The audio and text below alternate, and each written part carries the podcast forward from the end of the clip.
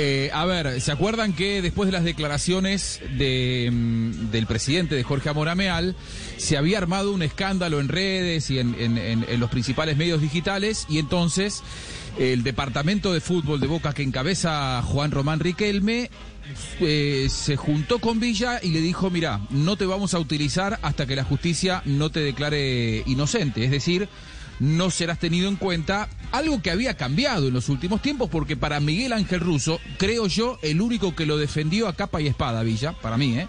El resto se fue acomodando de acuerdo a cómo fueron las circunstancias. Bueno, le dijeron no te vamos a tener en cuenta. Perfecto, listo, no te vamos a tener en cuenta. Después explota el escándalo de los positivos de, de COVID-19 en Boca. Fueron 14 primero, 4 el último domingo. Boca tiene 18 futbolistas que por ahora no se pueden entrenar. No se sabe si van a llegar, algunos sí, otros no, al partido del próximo jueves en Copa Libertadores.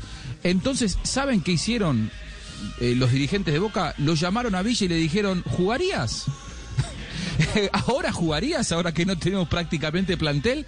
¿Estarías dispuesto? Los mismos que hacía unos días le habían dicho que no podía jugar porque eh, no iban a, a- poner en juego la imagen del club. Lógicamente, a mí me parece, lógicamente, Sebastián Villa dijo, si antes no me podías tener en cuenta, ahora que estás en una situación de necesidad, no estoy para jugar, me quiero ir del club, aceptá alguna de las ofertas. Yo les estuve contando la oferta de Atlético Mineiro, de 4 millones de dólares por el eh, 50% del pase, que Boca rechazó.